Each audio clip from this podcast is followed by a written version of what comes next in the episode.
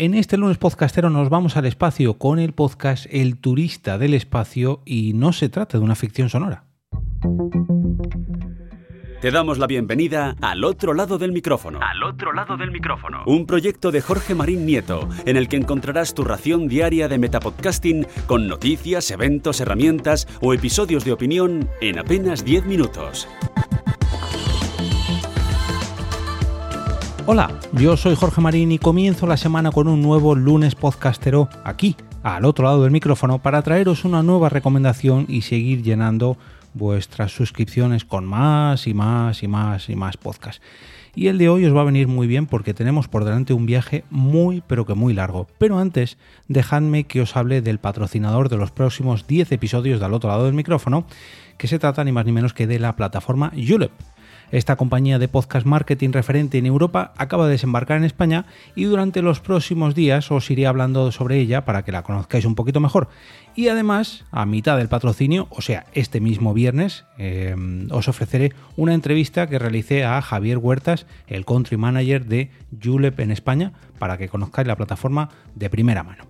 Y ahora sí vamos con la recomendación de este lunes podcastero, que es ni más ni menos que el podcast El turista del espacio.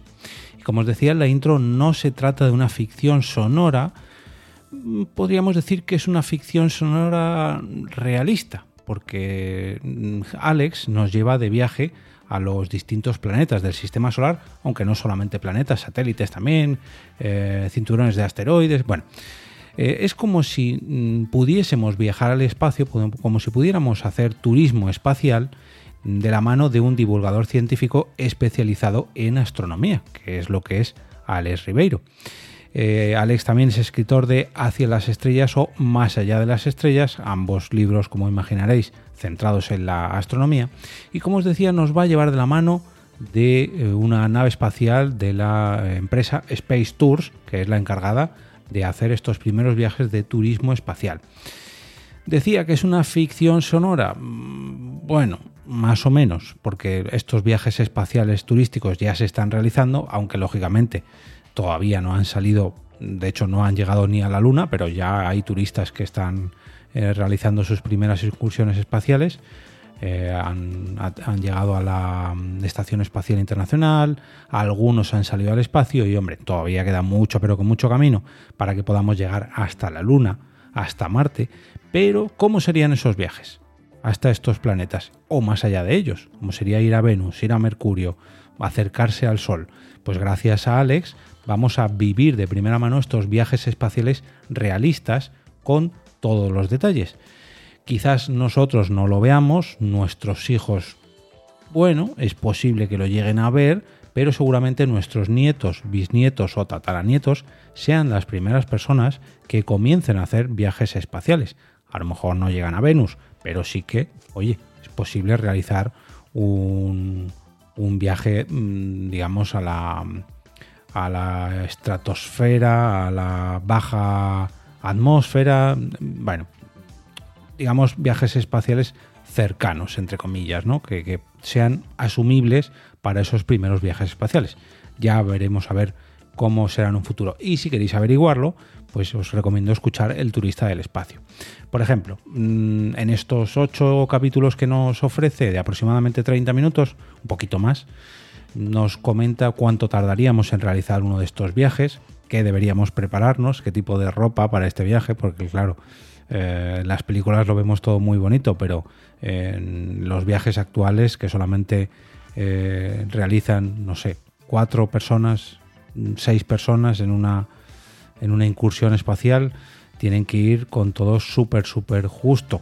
Pero oye, quizás nosotros, eh, adelantados en el futuro, pues podríamos llenar nuestros teléfonos móviles, tablets, de un montón de series, videojuegos, películas para esos largos viajes. Pero ¿cuánto tardaríamos?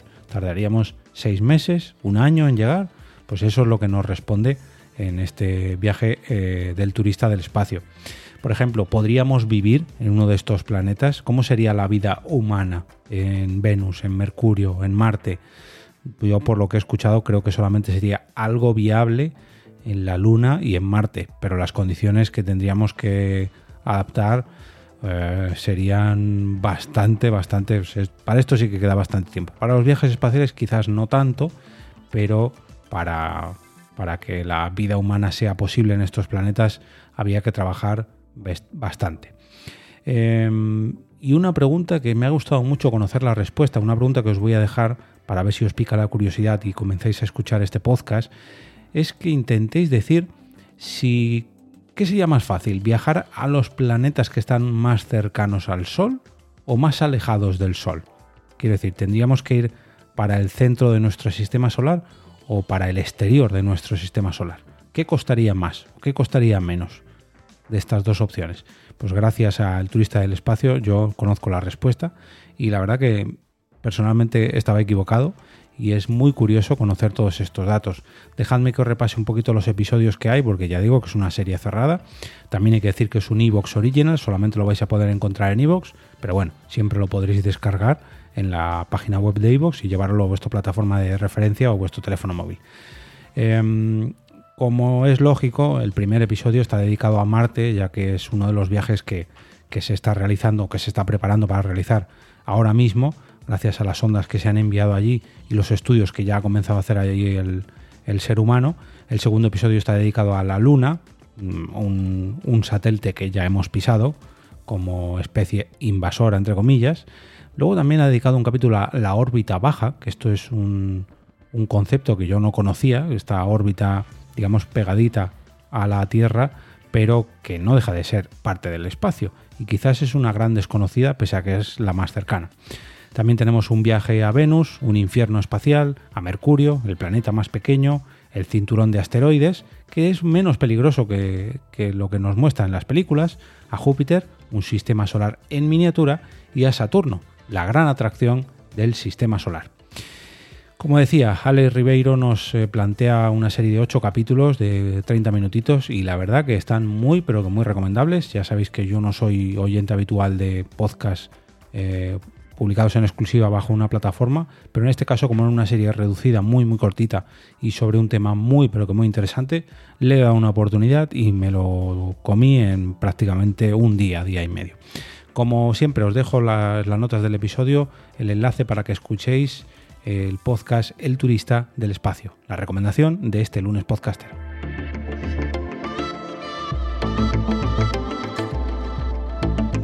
Y ahora me despido y como cada día regreso a ese sitio donde estás tú ahora mismo, al otro lado del micrófono.